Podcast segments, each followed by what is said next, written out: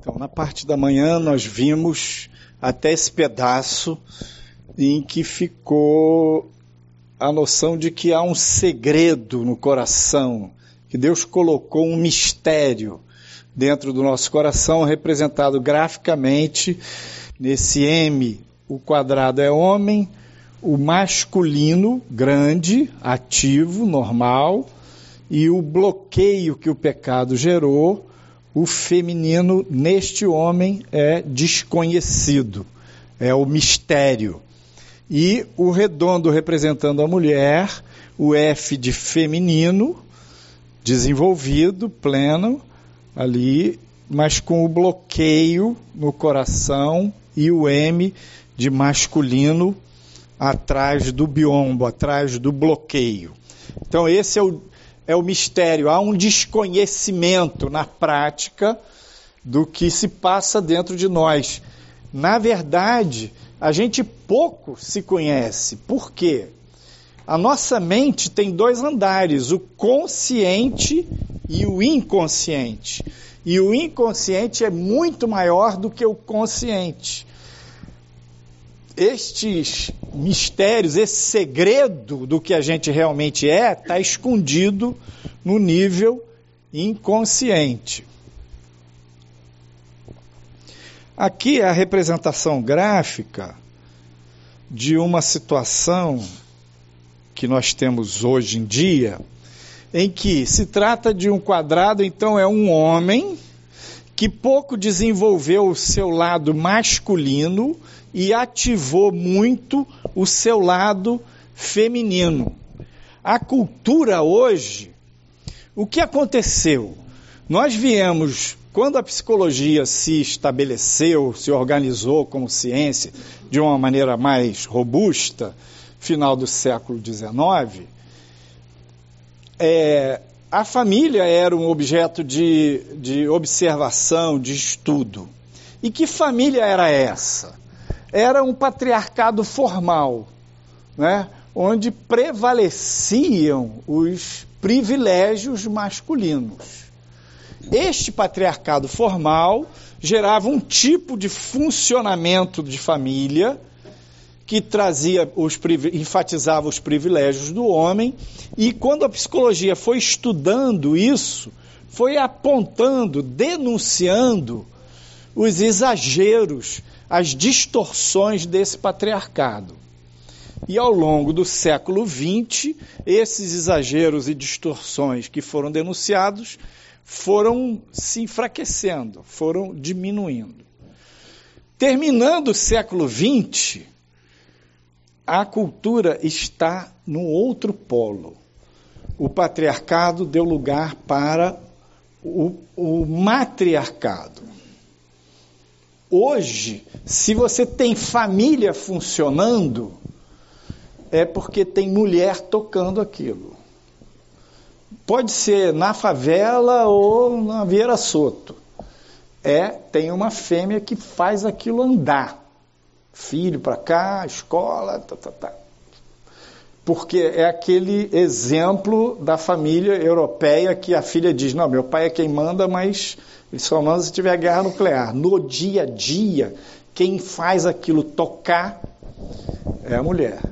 Isso é o matriarcado, que é a família do final do século XX. Então, é neste modelo de família, acontece isso aqui.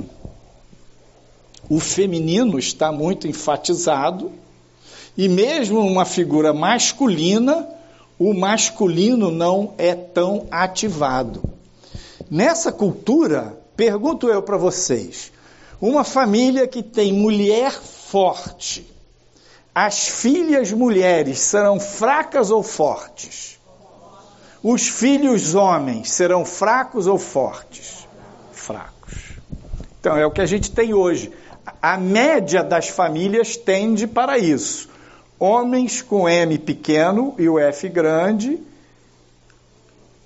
e mulheres, essa é a distorção na fêmea, que seria as mulheres é, ativando o masculino, sendo muito fortes, e depreciando o feminismo.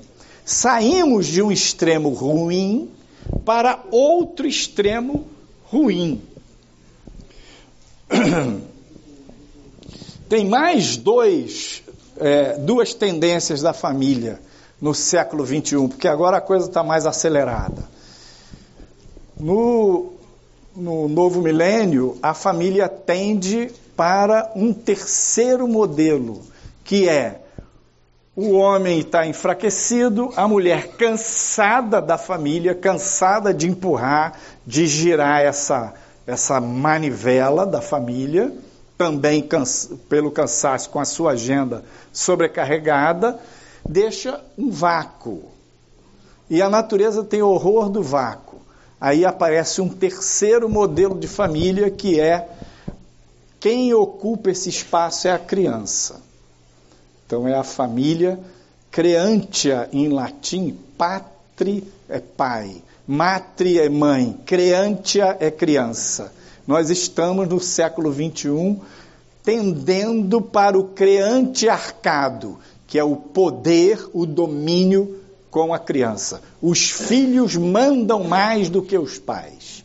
Pai precisa pedir licença, por favor, para funcionar como pai ou como mãe.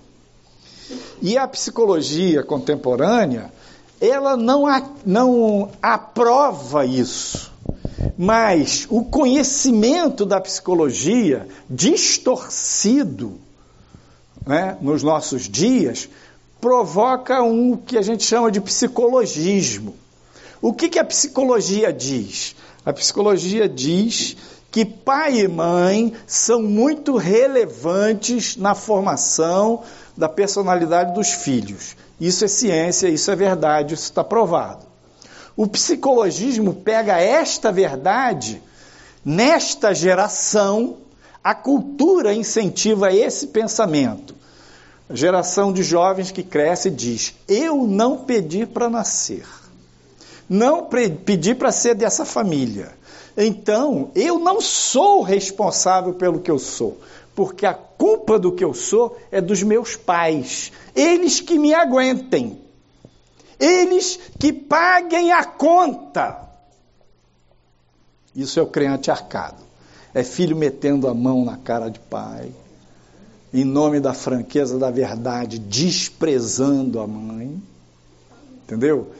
E problema, porque a tirania do homem é injusta, a tirania da mulher é injusta, a tirania do filho é pior do que as duas primeiras porque não tem maturidade. O egoísmo é total, só quer receber, não quer dar. Né?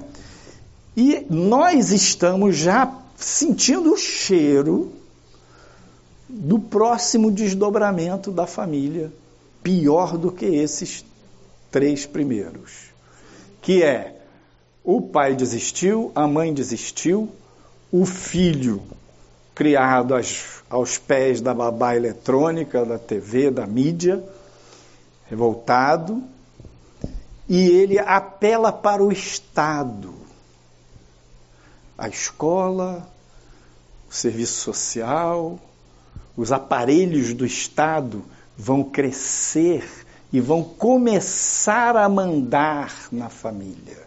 Já não é mais o pai, não é a mãe, não é o filho. É o Estado que decide o que, que seu filho vai, vai estudar, o que, que ele vai aprender na escola sobre sexualidade. É o Estado que começa a decidir se você paga pensão e que pensão você paga para o seu filho de 16 anos que processou você.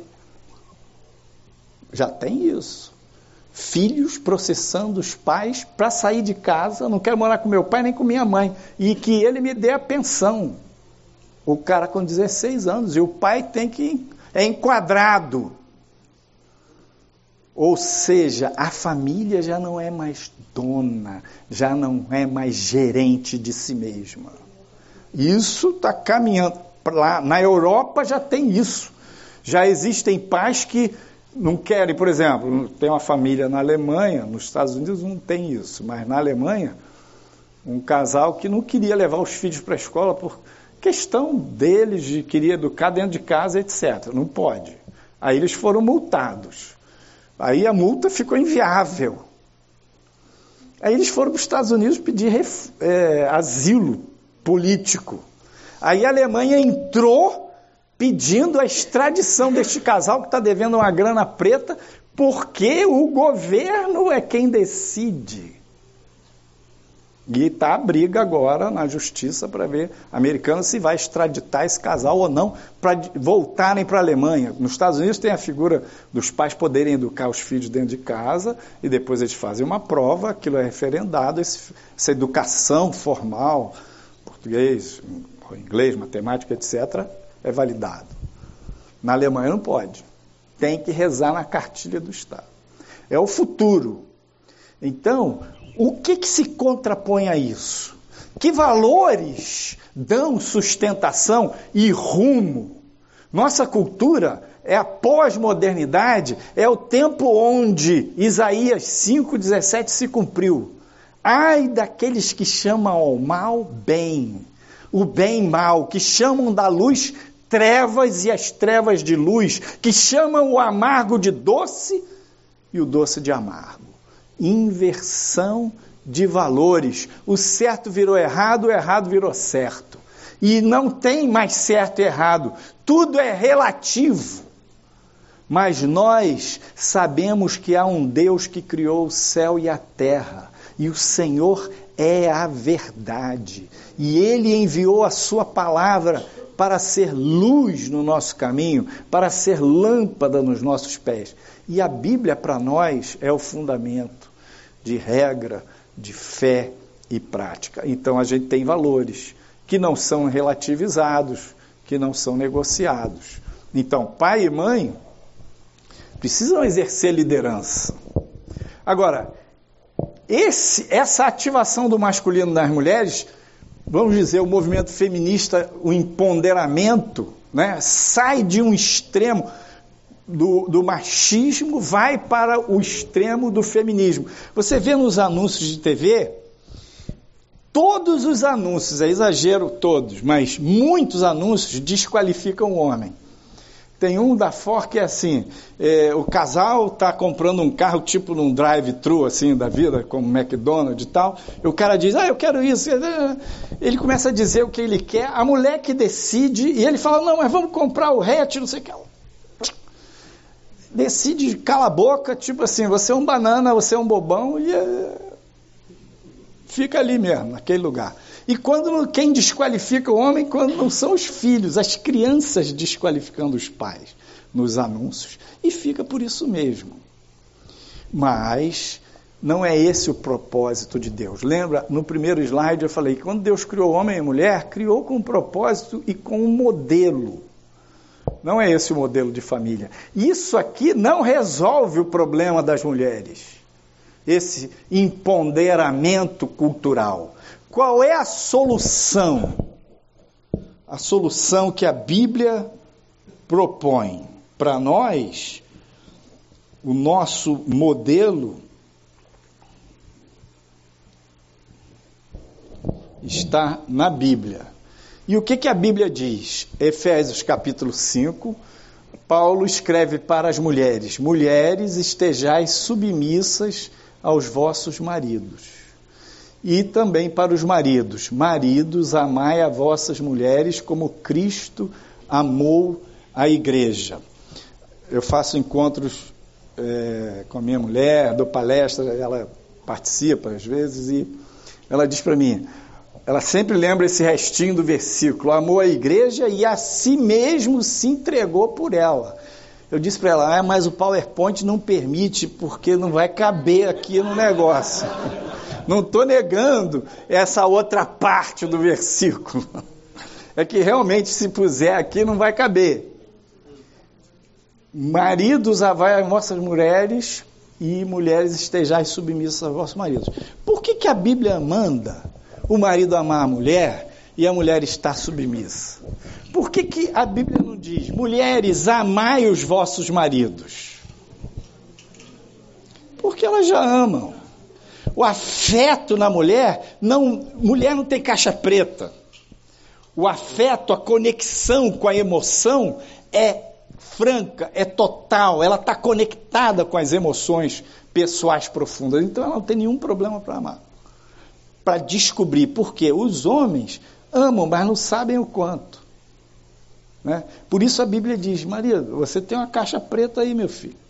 Tem que quebrar esse troço, você tem que entrar em conexão com isso e se doar. Agora, a Bíblia também diz para as mulheres: estejais submissas aos vossos maridos. Por quê? Porque nós vimos no modelo, nas distorções, posse, controle e poder. É exatamente por causa da posse, controle e poder que a Bíblia manda ela se submeter. Tem um, um pessoal muçulmano, culturas muçulmanas, manda a mulher botar burca, né? Aquela, aquele traje, fica tudo bloqueado. E eles dizem que a mulher tem que usar burca porque elas são poderosas. Eu acho que a solução que eles estão dando é, ta, é, é, é um tacão, não é uma solução. Né? Mas que elas são poderosas, são. Posse, controle e poder. E a Bíblia aponta uma solução que é verdadeira. Qual é? A cruz de Cristo. A cruz de Cristo é o remédio para esse assunto. Não é um remédio agradável, por isso que chama cruz. Jesus não, não disse assim: ó, se quiser me seguir, negue-se a si mesmo, pegue o bálsamo pegue o azeite. Não, tome a sua cruz. Então, o remédio é esse. Por quê? Voltando lá para a questão da distorção da queda. A queda trouxe uma distorção que tornou o ser humano egocentrado, egocêntrico, centrado em si mesmo.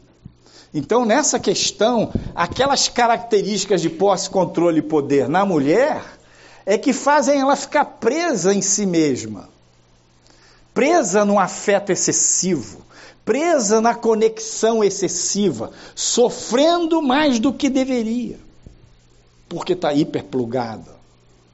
Então, quando a Bíblia diz, mulheres, estejais submissas aos vossos maridos, a Bíblia não está querendo o machismo, não está aprovando o machismo. Vemos, por exemplo, que Jesus, ao ressuscitar, ele apareceu primeiro para Maria, depois para as mulheres, e depois ele mandou Maria e essas mulheres falar com os discípulos. Isso não é uma coisa casual. Não foi um oportunismo de Jesus. Isso foi proposital. Por quê? Os discípulos, os apóstolos, que passaram três anos e meio ali, no dia a dia, aprendendo com Jesus, a maioria não creu. Jesus falou para eles da morte e da ressurreição. E aí Jesus mandou Maria ir anunciar para os homens. Era uma forma de honrar a mulher. Então, a Bíblia não propõe esse modelo machista, mas a Bíblia mostra que o caminho da cruz é que é a solução para a questão da posse, controle e poder. Então, no livro eu falo sobre Amélia e Simone. São dois modelos, dois tipos de mulher. Amélia, baseada naquele aquela música do Mário Lago que dizia que Amélia que era mulher de verdade, não tinha a menor vaidade e achava bonito não ter o que comer. Então é aquela ideia da mulher dos anos 30, sofredora, que aguentava tudo. Ah, fulano é uma Amélia. Deus não quer isso. Porque este modelo foi criticado com razão, foi denunciado com razão, saiu desse modelo, que era o modelo que prevalecia o patriarcado formal, foi-se para o modelo de Simone. Se tem alguma Amélia aqui ou Simone, desculpa, mas preciso usar os nomes. Simone, eu peguei o exemplo da companheira de Jean-Paul Sartre, foi uma feminista dos anos 60, uma autora, escritora de sucesso, que lider, foi uma das líderes do movimento feminista em Paris, 1966, 67. É, fizeram uma caminhada nas ruas de Paris, em Champs-Élysées, e lá elas caminharam no meio do trânsito lá e parando lá na frente do Arco do Triunfo, elas tiraram o sutiã e queimaram em plena, praça pública, na frente da imprensa. Foi um negócio mundial. Simone era uma mulher empoderada, mulher vitoriosa, defendia o feminismo, defendia o aborto, defendia a autonomia, defendia a questão de gênero. Simone e Jean-Paul Sartre tiveram um casamento aberto nos anos 70. Casamento aberto era o quê? Eles não moravam juntos, é, cada um tinha seus parceiros, mas eles tinham um compromisso entre eles, mas podia ter relações sexuais com, ter, com outras pessoas.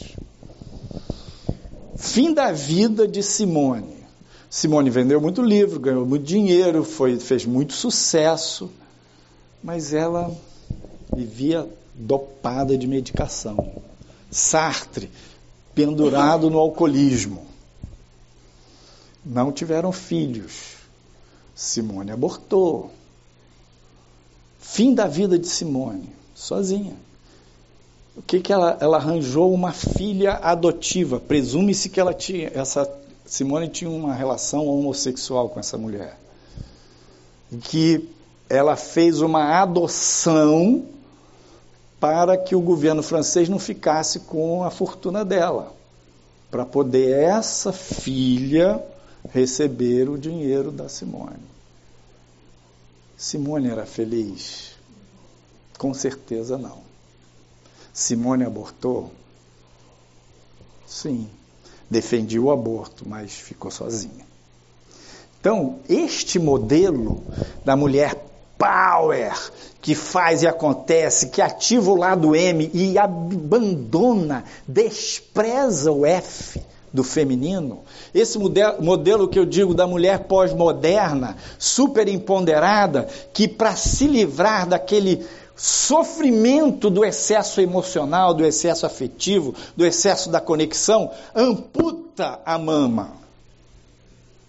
Uma vez eu estava num congresso do CPPC, CPPC é Corpo de Psicólogos e Psiquiatras Cristãos. Tinha um psicólogo americano, um cara muito fera. E eu fiz uma pergunta para ele: você pode definir a mulher com uma palavra? Ele disse: nutrição. Achei o máximo, porque realmente a mulher, na riqueza emocional, psicológica dela, ela é uma nutridora. A mama feminina representa o prazer de doar-se, de ser afetiva, de alimentar o seu filho. A mulher pós-moderna cortou a mama. Não quer saber de filho. Quer saber de alimentar o filho. Casais jovens que casam não querem ter filhos para não ter trabalho.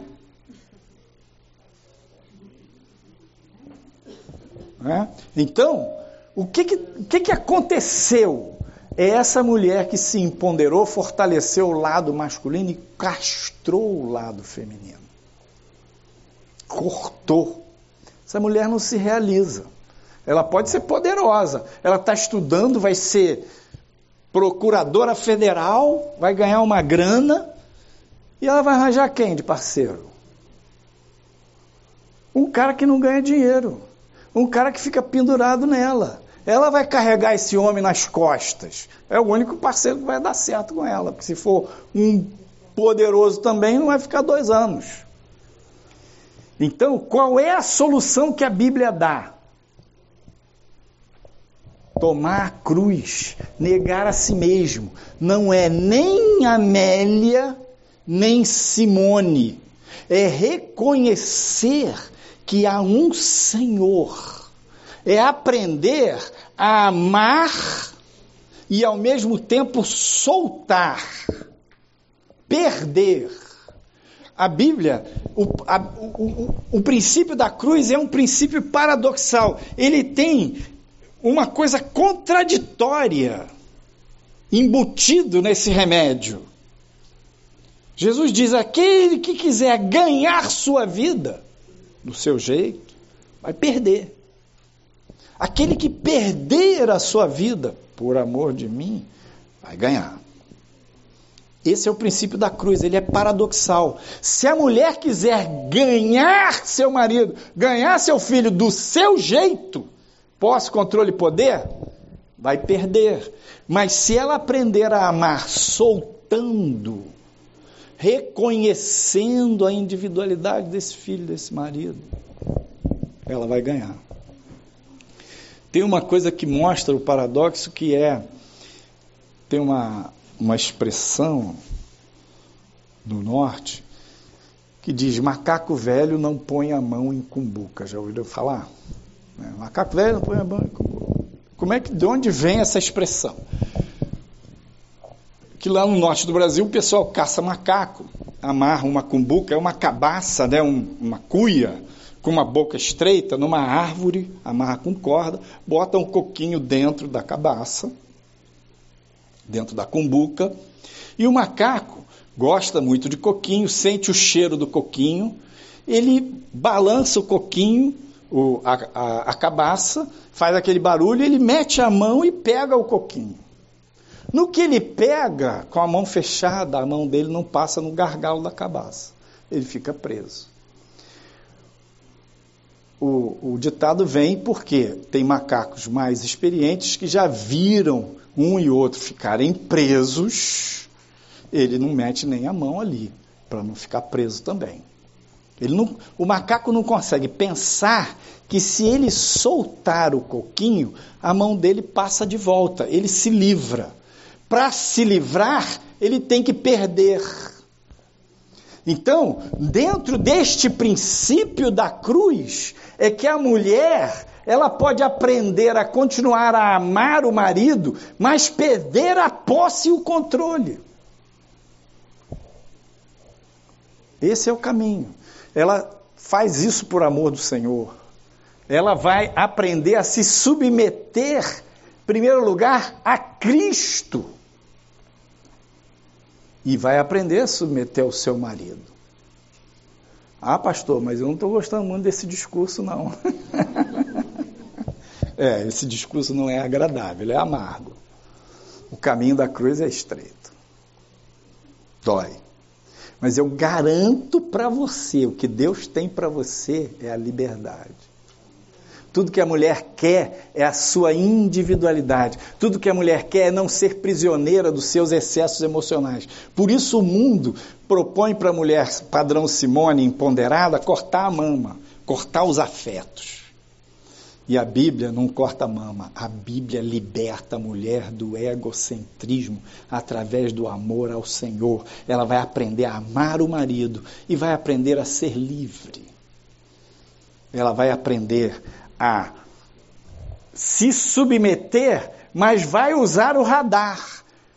Falei da intuição feminina, que o radar, o homem tem o um martelinho, a mulher tem o um radar. Deus prova os corações. O cara meio mandão acha que ele é o rei da cocada, então ele é que manda. Mas para quem Deus deu a intuição? Para ela. Tantas vezes o marido decide as coisas, não faz a mulher participar da decisão, não pergunta, não comunica e decide. Se dá mal. Por que, que ele se dá mal? Porque Deus não fez o homem para ficar sozinho. Muitas vezes a mulher diz: marido, presta atenção, esse cara não presta. Marido, ah, que nada, você é cheio de preconceito. E vai lá na frente e faz negócio dar errado. O cara não presta. Então, o radar feminino é muito importante. Aí você diz, mas pastor, como que eu vou usar o radar sendo submissa? Tomando a cruz. Você vai e diz o que você sente, o que você pensa para o seu marido. Não se omita, porque Deus te mostrou alguma coisa, ou você não tem certeza se foi Deus, mas você intui alguma coisa, se coloque, fale o que você pensa. Agora, não fica na DR discutindo a relação até duas horas da manhã. Se ele decidir, você solta.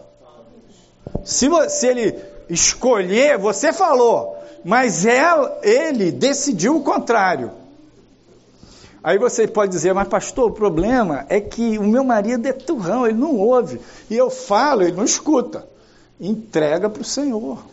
Se submete e honra seu marido. Vou falar mais uma que essa é difícil, hein? Você, esposa, sentiu, pensou, intuiu, falou tudo que tem direito para o seu marido. Ele não te ouviu. Você solta. Você deixa ele, ele decidiu. Foi lá, deu com a cara na parede. Aí. Aí qual é? Não falei? Eu não disse? Eu já tinha cantado essa pedra. Se você entrar nessa tentação do não falei, sabe qual é? Qual é a moral da história? Você está dizendo aqui, ó, você tem que rezar na minha cartilha, você tem que comer na minha mão. Isso é uma recaída na posse, controle e poder. Aí você diz assim: ah, mas pastor, como é que esse homem turrão vai aprender? Ele vai bater de frente, cair de quatro, você vai chegar lá e falar: querido, vamos lá, levanta não dá, não falei, não cai nisso não. Apoia o varão. Aí ele é orgulhoso, não vai dar o braço a torcer. Na próxima, você nem lembra. O radar você vai e diz para ele: olha aqui, não faz esse negócio, não vai dar certo. Não, não, não. Ele não ouve, vai lá, bate de cara na parede. Querida, depois da segunda. O cara não é burro.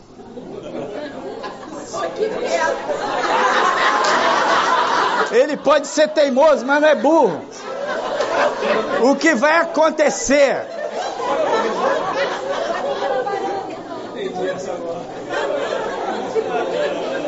Depois da segunda, da terceira, ele vai chegar uma hora que ele vai dar o braço a torcer, ele vai dizer bem que você tinha razão, bem que você falou.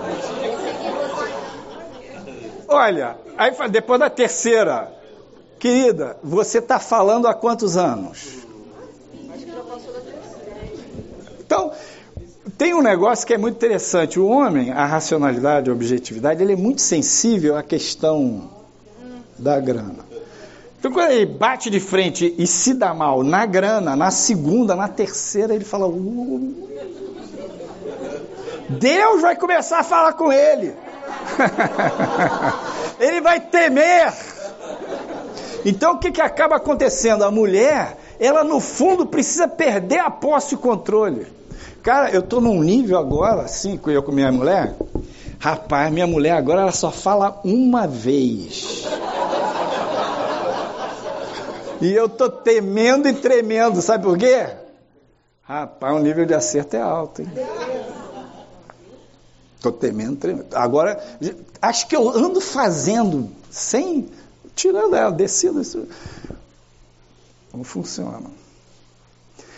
Uma época eu, eu vivia na eu vivia no missão passividade e procrastinação. Era a minha cartilha, né? Meu pai era também dessa cartilha. Minha mulher, uma mulher forte, temperamento forte. Uma vez eu fui buscá-la no trabalho e ela.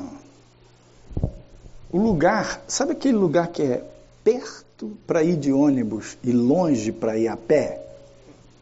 Era um lugar desse assim. Eu falei, eu estava cansado. Falei, vamos de ônibus. Ela disse, não, vamos a pé. Falei, não, vamos de ônibus, vamos a pé. Aí quando chegou na parada, eu parei e ela seguiu. Falei, Senhor, tem misericórdia. Nunca mais eu vou apitar nada nessa casa, cara. Eu fui lá, caminhei firme na direção dela, fui mandando uns telegramas para o céu. Deus tem, tem misericórdia de nós. Eu peguei ela pelo ombro assim, virei ela para mim, olhei bem dentro do olho dela e disse: Lisete, eu sou seu marido, eu te amo, nós vamos de ônibus, entendeu? Ela olhou para mim e falou assim: Entendi. Fomos de ônibus. Primeira vez que eu contei isso num encontro de casais, ela estava sentada, não aguentou, levantou, ela pegou o microfone e disse: Aí eu gamei. Por quê? A mulher é a posse, controle e poder, não é porque ela simplesmente quer mandar, ela quer ter a segurança de que ela é amada, de que ela tem o lugar dela. Ela quer ser amada lá no fundo. Então, quando você perde o controle, e continua amando, quando você se submete, mas continua ativando o radar, quando você dá honra ao seu marido, abre mão do poder, Deus vai honrar você. Provérbios 31. Mulher vai ser honrada. Deus, não só Deus, mas o seu marido o Provérbios 31 termina o marido olhando para a mulher dizendo: Você é a melhor de todas. Muitas obraram grande mesmo. Você é incomparável. Seu valor é sério de rubis. Ele vai reconhecer. Deus vai honrar você. Então, no fundo, o que o Senhor quer? A liberdade, sem a mutilação. O que o Senhor quer? Ele quer um empoderamento da mulher, sim, que ela tenha autonomia mas que ela não perca o rumo no caminho da rebelião. Que ela não se perca consigo mesma, porque ela tem um Senhor, ela crê. E no fundo, quando ela toma a cruz e aprende essas lições, vai quebrar posse, controle e poder, tudo que a mulher precisa é aprender a individualidade. E quando ela aprende a individualidade, ela e não deixa de amar, ela se torna livre. Tudo que ela precisa aprender é colocar um pouco de racionalidade naquele mar de emoções. Quando ela, ela perde posse, controle e poder, ela faz uma dieta, ela perde é, em, em, nessa área da posse, controle e poder, ela aprende a desplugar e ela fica livre. Mas nem por isso vai ficar indiferente. Continua sendo mãe, esposa, tendo seu espaço, diz o que pensa, se coloca, mas respeita a diferença. Não quer mais controlar tudo. Não tem que ser tudo mais na cartilha dela exclusivamente. Não é o padrão Simone. Maridos, a resposta bíblica então para os maridos: amai a vossas mulheres como Cristo amou a igreja e a si mesmo se entregou por ela. Por que, que a Bíblia manda a mulher se submeter? Porque ela posse controle e poder. Por que, que a Bíblia manda o marido amar? Porque ele reza na cartilha da omissão, passividade e procrastinação.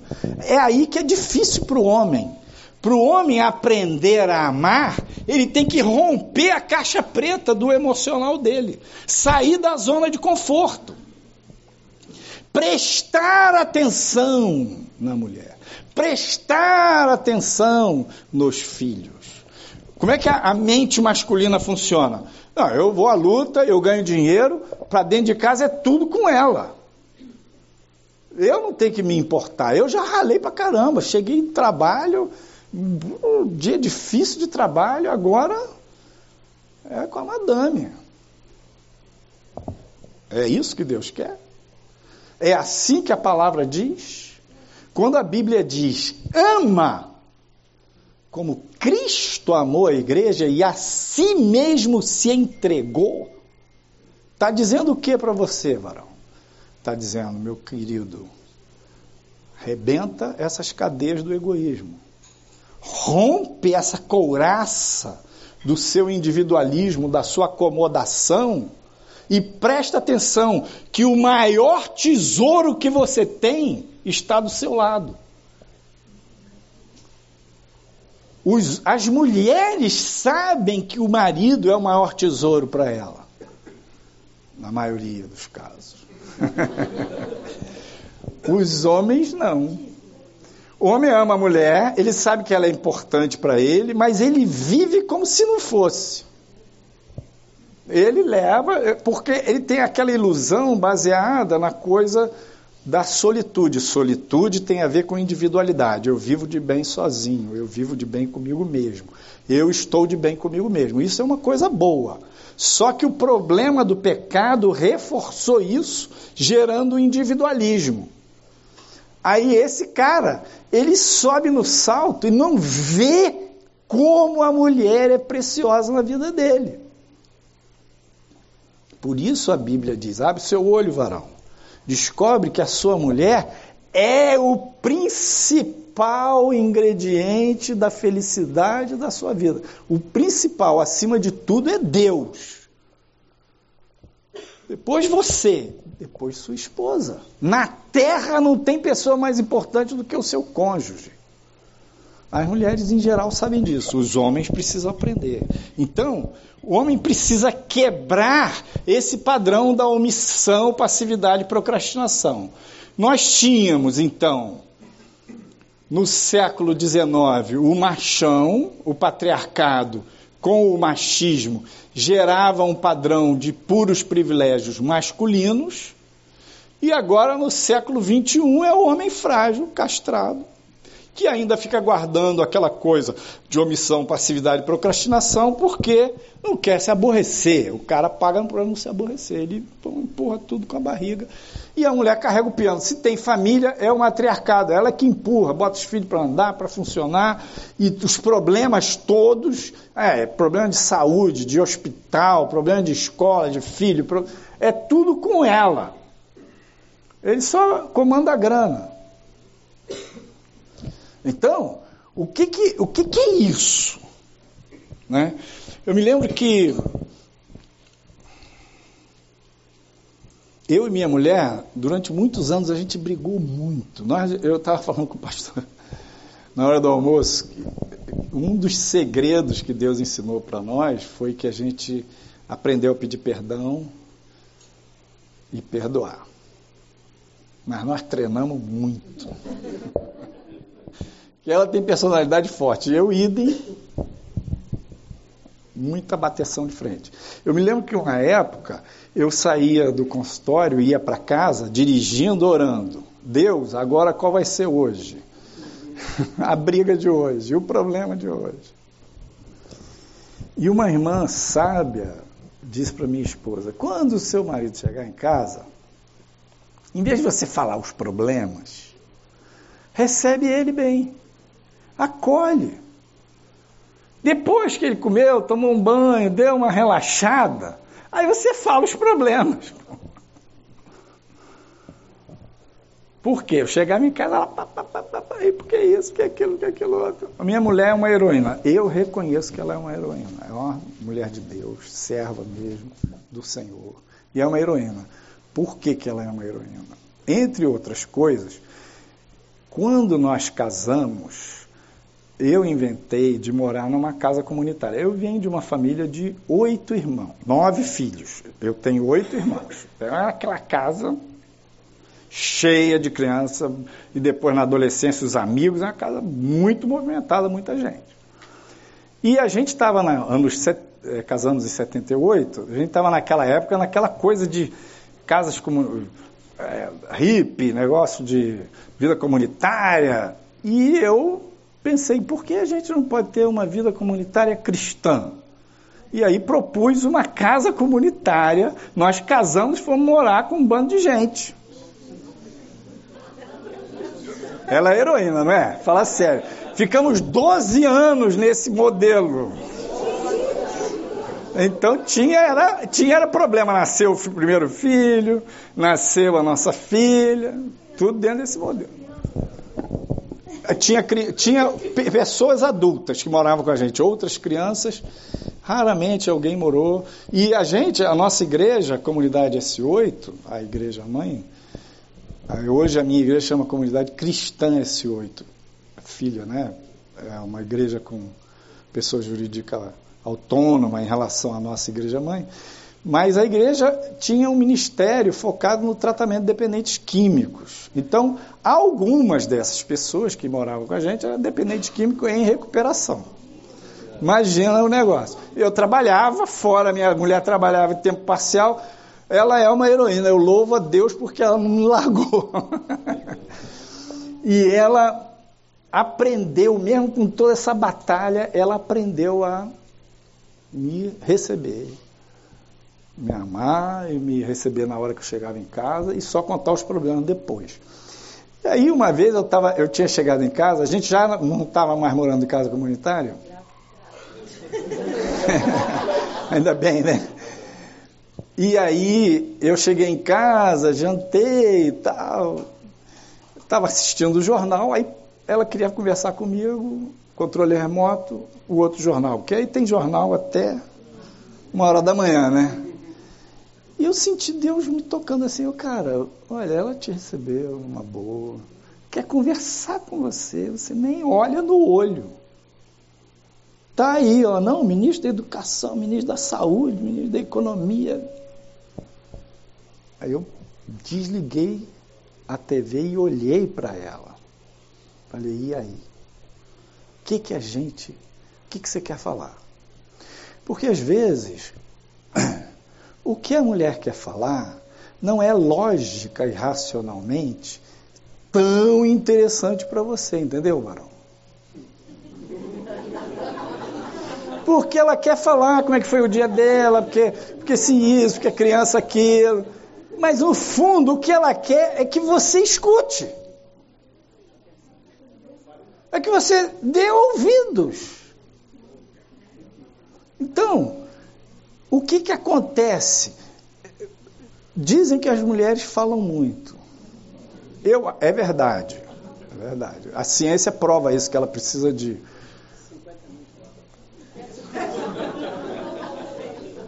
Nove, dez mil palavras por dia, o homem mais seis, sete mil.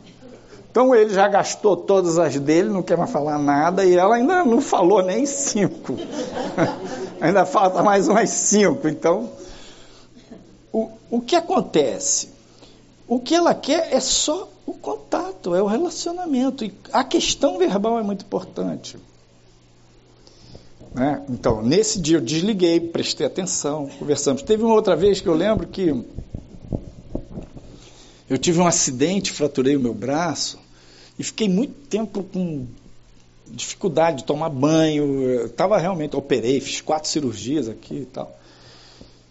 E ela cuidou de mim de uma maneira maravilhosa. Me dava banho, minha mulher me dava banho, me levava comidinha na cama. Eu podia levantar, mas às vezes, né? Favorecia. Resumo: foi uma temporada, uma benção. Passado um tempo, um dia ela estava gripada, com uma dor de cabeça horrorosa. Ela pediu para mim: ah, pega lá uma novalgina para mim. Eu falei: mas por que, que você não faz isso? Por que não sei o quê? Você não se agasalha? Cara, eu comecei a ver a minha má vontade de cuidar dela. Ela cuidava muito bem de mim, mas a recíproca não era verdadeira. Quando era eu para cuidar dela, zero de boa vontade. Aí eu comecei a me arrepender disso, falar, Deus, tem misericórdia de mim. Porque eu vi como eu era agarrado ao meu egoísmo. Como a Bíblia fala, maridos, ama e se doe, se entregue pela sua mulher, saia do lugar da omissão. Para de ficar você só centrado em você mesmo. E aí eu comecei, por exemplo, teve uma outra vez que eu cheguei em casa e estava na cozinha e ela. Falei, ah, como é que foi seu dia? Ela falou, puxa, passei o dia inteiro com dor de cabeça. A minha vontade foi, mas você é impressionante, passa um dia inteiro sem dor de cabeça, não toma um Tilenol. Minha vontade foi falar isso. Aí eu deixei ela falar, puxa, eu falei, deve ter sido muito difícil, não sei o que. Aí de repente me veio assim, eu vou pegar o Tilenol, um copinho d'água e dar na mão dela. E assim eu fiz. Ela tomou o Tilenol feliz da vida. Não é nada, mas esse nada é muito. Por quê? É relacionamento. Então, o, o marido, ele. As mulheres pensam assim, não, a lição das mulheres é mais difícil.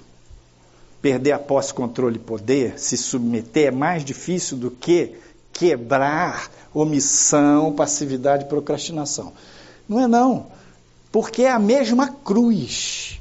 Romper essa casca, você tem que se romper com o seu egocentrismo. Você tem que se humilhar diante de Deus para romper com essa casca, porque o egoísmo é um negócio muito agarrado na gente.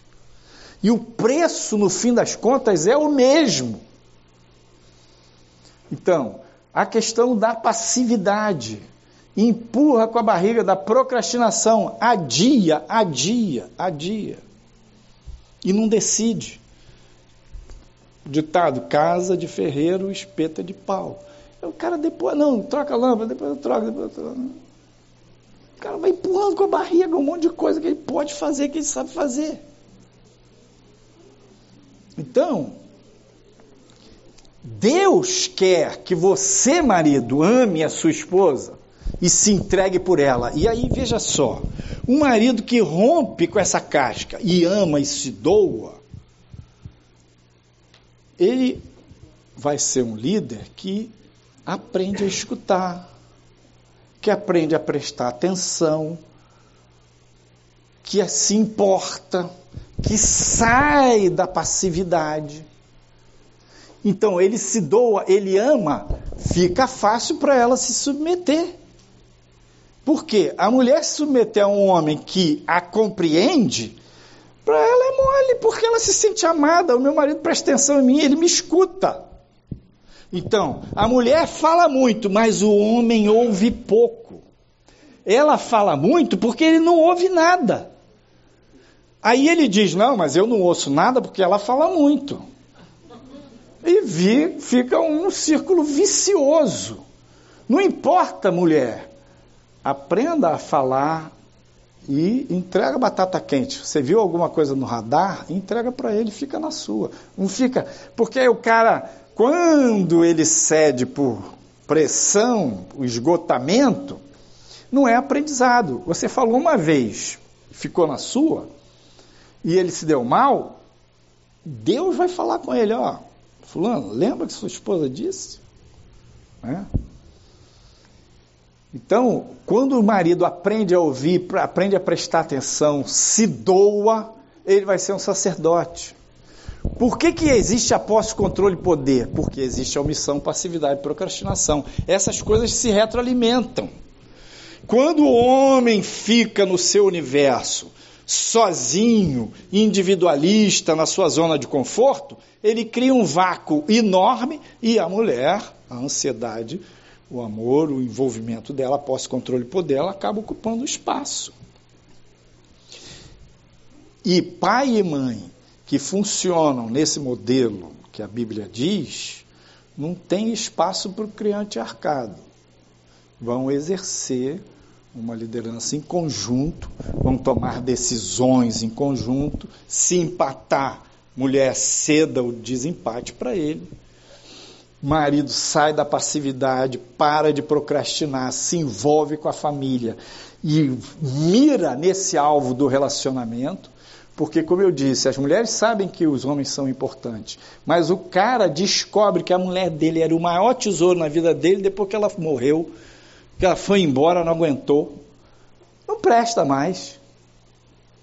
o bom é descobrir enquanto está junto e pode olhar no olho e vir num encontro de casais e aprender a abraçar. Mais de, de, de, três segundos, ficar juntinho um pouquinho. O homem é meio inquieto, às vezes não gosta.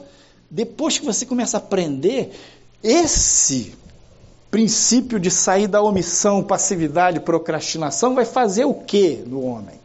Vai quebrar a caixa preta vai criar a criar não, permitir que você, varão, conecte com a afetividade que está lá dentro de você. E aí você vai ser capaz de não só, por exemplo, o maior tesouro de um homem é a família dele, é a mulher e os filhos. Lá para as tantas, ele começa a reconhecer os filhos como maior tesouro. É fácil reconhecer que os netos são o maior tesouro. O difícil é reconhecer que o cônjuge é o maior tesouro. A esposa e o marido são o maior tesouro. Mais do que o filho, do que os filhos. E isso é que é importante. Então, quando você, varão, quebra a caixa preta, você vai aprender a linguagem do coração. E essa é a linguagem que vai fazer você cumprir sua missão. Porque qual é a missão do homem na família? Dentre outras, é marcar cada indivíduo da família com a marca da individualidade. Como assim, pastor? Quando a mulher aprende, como é que ela vai aprender a individualidade? Ela aprende que ela é uma pessoa, que ela é individualizada, que ela tem autonomia, que ela pode pensar, raciocinar, que as emoções não comandam a vida dela. Como é que ela vai aprender isso? O marido funciona com racionalidade, com individualidade. Mas quando ele vem com um discurso racional, não cola, não pega. Mas quando ele ama, uma coisa é eu chegar e dizer: você devia, passa o dia inteiro com dor de cabeça, devia ter tomado a Novalgina. Isso não cola, mas quando eu pego a Novalgina, pego o Tilenol e dou na mão dela, e ela toma e dou um abraço e digo, querida, você precisa aprender a se cuidar. Porque as mulheres, em geral, são boas de cuidar dos outros, mas não demora muito a aprender a cuidar de si mesmas. Né?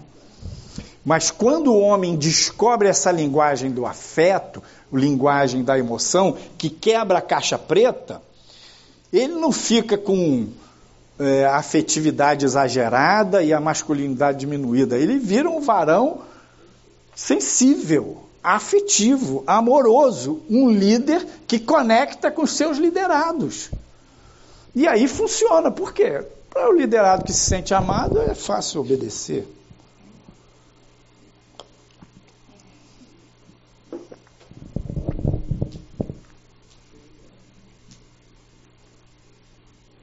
Aqui então nós temos o modelo do homem, o quadrado, o M de masculino, de macho, plenamente desenvolvido, e o F de feminino, de fêmea, também desenvolvido. Esse aqui é um homem maduro.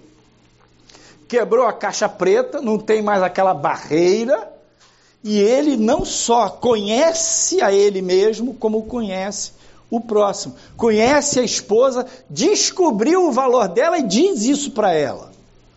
Fala, mostra isso com atitudes. Né?